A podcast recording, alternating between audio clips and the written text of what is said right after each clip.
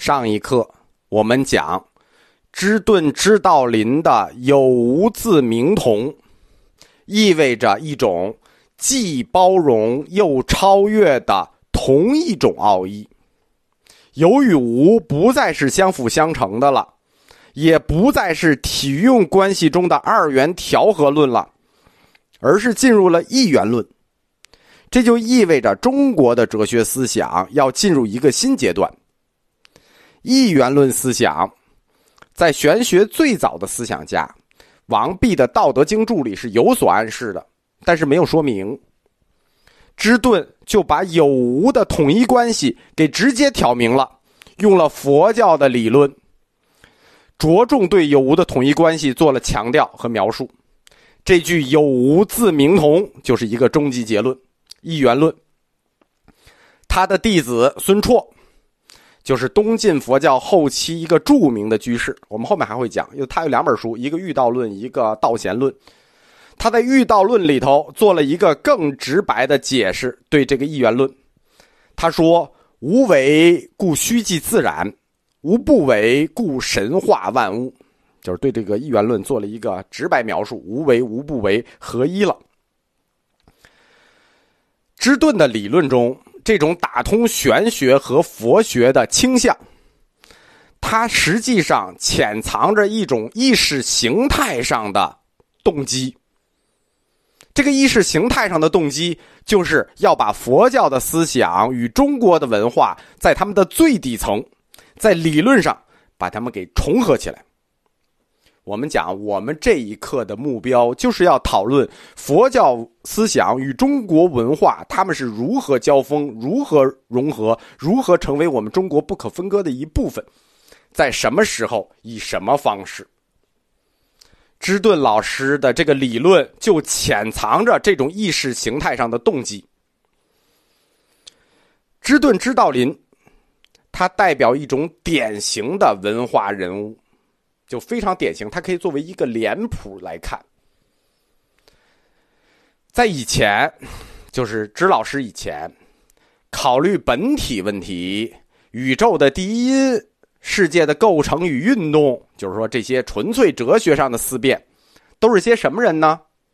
主要是士人阶层的士人，我们说就是士人阶层的这些高级士人们的一种精致的精神爱好，但是。芝顿的出现，标志着一类独特的新群体出现了。我们说他是一个典型的文化脸谱式的人物，因为他是一种标志，它标志着高度文化修养，就是有高度文化修养和有深入哲学思考的僧人集团出现了。他在我们中国文化思想史里的典型意义，在此前是被文化界远远低估的。对吧？我们以前说大师，说道安啊，说慧远呀，很少有人提到芝顿，因为他的作用被远远低估了。此前，玄学和一般意义上的中国哲学，都是士人阶层那些高级文人在发展与参与的。换句话说，中国哲学这个事儿是读书人、士人阶层自己的事儿。什么叫士人阶层？就是，或者是参与政治的官员，就是现在就在参与政治，或者是什么呢？虽然没有参与政治，在江湖支援，但是这些人是随时准备替补官员的后备军呢，对吧？所谓士人阶层都是这么一伙人。天下兴亡，匹夫有责。你以为那个匹夫是是我们劳动人民这样的吗？我们劳动人民这样的叫老匹夫，那个匹夫是人家读书人的自谦。对吧？有钱又帅的人才叫大叔，我们这样的叫大爷。中国哲学，它以前就是知识分子、儒家知识分子内部的事情。如果说中国哲学是儒家知识分子内部的事情，那就暗指着一个方向，什么呢？就是这个哲学是一定要用于指导政治的。儒家弟子他不干没用的事情，对吧？纯粹的形而上学那事儿是谁干的？玄学，但是玄学里也带着这种要指导政治的趋势，所以它有明教，对吧？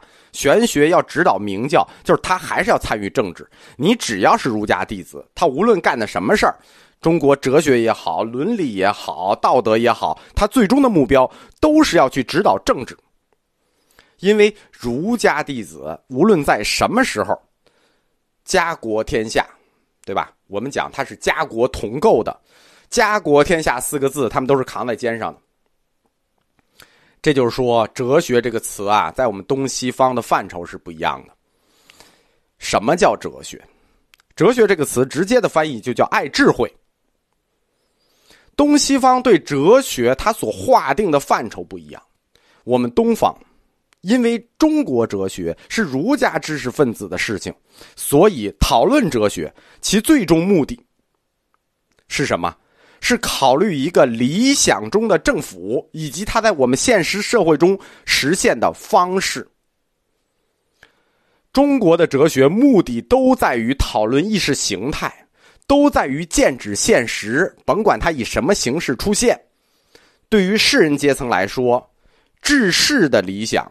就是治理这个世界，治世的理想，永远在心里，只是以一个讨论玄学、讨论哲学这种脱俗的样子出现而已。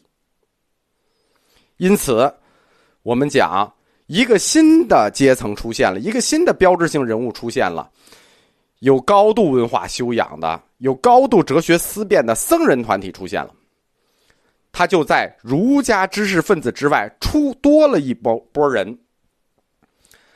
芝顿老师就这个典型嘛，他通过玄学来解释佛学，然后又通过佛学倒回来支持玄学。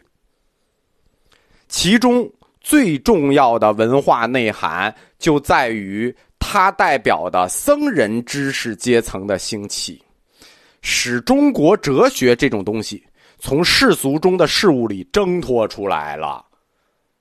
懂我的意思了吧？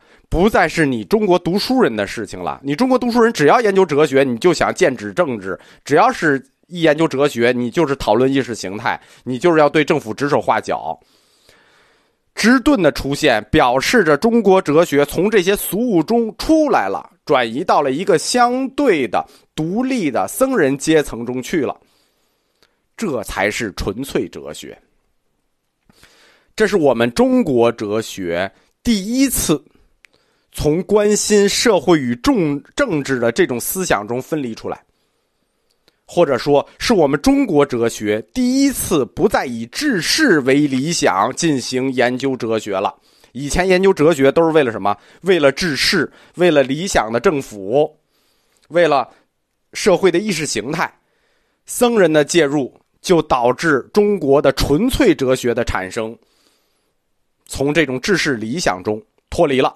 成为了一种纯粹的形而上，并且与大乘佛教的各种因素结合起来了。那跟大乘佛教一结合，那体系就大了，就形成了中国的佛教哲学。以前并不叫佛教哲学啊，哲学这个词是后来的，以前不叫哲学，就是它跟大乘佛教的因素结合起来，形成了佛教义学。因为以前它不是纯粹哲学，它的形式上来还带着神学的因素，它跟玄学与神学结合的比较紧，所以就形成了独特的佛教义学。佛教义学呢，在后期魏晋南北朝的时候，又发展成了佛教经学。佛教经学就是比较典型意义上的佛教哲学。芝顿的历史价值就在这里，我们远远的低估了它的历史文化价值。他在中国哲学思想史里开历史之先河，把哲学的思辨从现实问题与现实政治生活中分离出来了，强调哲学精神的纯粹价值以及它的宗教体验。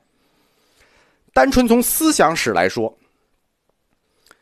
自芝顿道安后七百年，中国如果没有佛教哲学。就没有中国哲学。